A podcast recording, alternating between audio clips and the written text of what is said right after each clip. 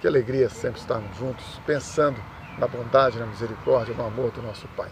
Eu jamais me canso de falar destas verdades, porque são verdades bíblicas, são princípios atemporais, são princípios eternos e, acima de tudo, é a palavra de Deus. E quando você e eu estamos firmados na palavra de Deus, ainda que nós passemos por situações difíceis na nossa vida, a gente sabe, a gente experimenta pela fé. E a fé é algo inexplicável, na é verdade. É, é, não adianta você querer convencer as pessoas. Uma coisa que eu tenho também falado muito a respeito é dessa ideia de querer convencer as pessoas, provar para as pessoas que Deus existe, que a palavra de Deus é verdade, que Jesus Cristo existe, que Ele é o Salvador, que Ele é. Não adianta. Ou você e eu decidimos crer na Bíblia e andar conforme os princípios da palavra de Deus, ou nós decidimos andar conforme nós mesmos.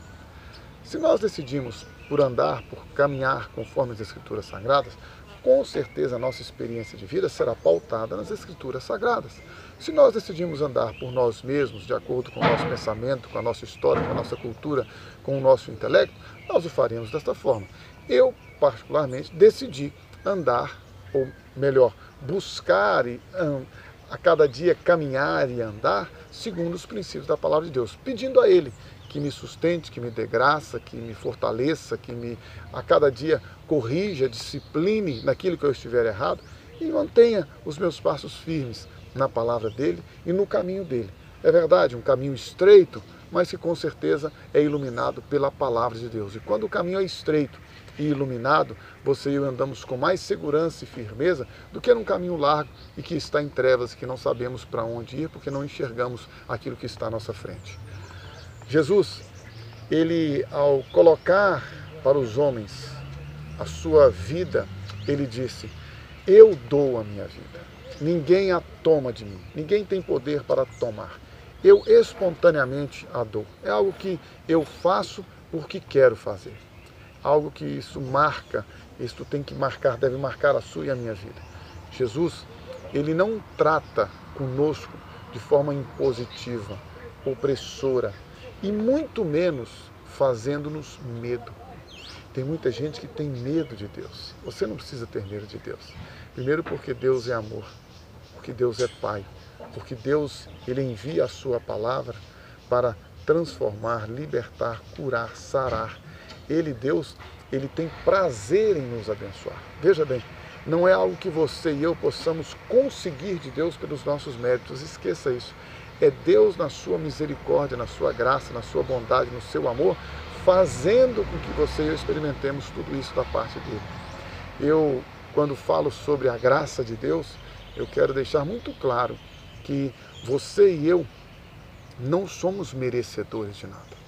Nós nos rebelamos contra Deus. Nós, o nosso coração, é um coração mau, perverso, maligno, corrupto. Mas Deus nos ama e por nos amar, ele enviou o seu Filho Jesus para transformar a nossa vida, para libertar o nosso interior, dando a você e a mim agora a possibilidade de termos um novo coração, um novo espírito, uma nova mente, valores novos pautados na Sua palavra. Coisa que você e eu jamais conseguiríamos na base do nosso intelecto, da nossa cultura. Deus faz este milagre, isto é graça. Por isso que eu gosto de falar sobre graça, favor imerecido, dádiva, dom de Deus, presente dele, que ele dá a você e a mim, sem que nós tenhamos que fazer nada. Tão somente a nossa posição é crer e entregar. E Deus, olha que coisa linda, apesar de ter feito tudo por nós e para nós, ele não nos obriga a nada. Deus não te obriga a entregar a sua vida ao Senhor Jesus. Deus não te obriga a crer nele, Deus não te obriga a honrar a ele, a respeitar a ele, a submeter-se à palavra dele. Deus nos deu o livre arbítrio. Ele quer que você e eu tomemos a decisão consciente, racional, em fé, uma decisão de fé, de crer na palavra dele. E assim, preste atenção, que coisa linda. Ele é o autor e o consumador da nossa fé. Nem fé eu não preciso de ter, porque Ele, pela palavra dele, gera em meu coração a fé, uma vez que Ele é o autor. E Ele consuma, Ele estabelece, Ele fortalece, uma vez que Ele é o consumador. Por isso, não se esqueça, Jesus é o caminho, a verdade e a vida. Ninguém vai ao Pai se não for por Ele. Hoje é seu dia, sua hora, sua oportunidade. Entrega a tua vida a Ele. E o mais, descansa. Ele fará.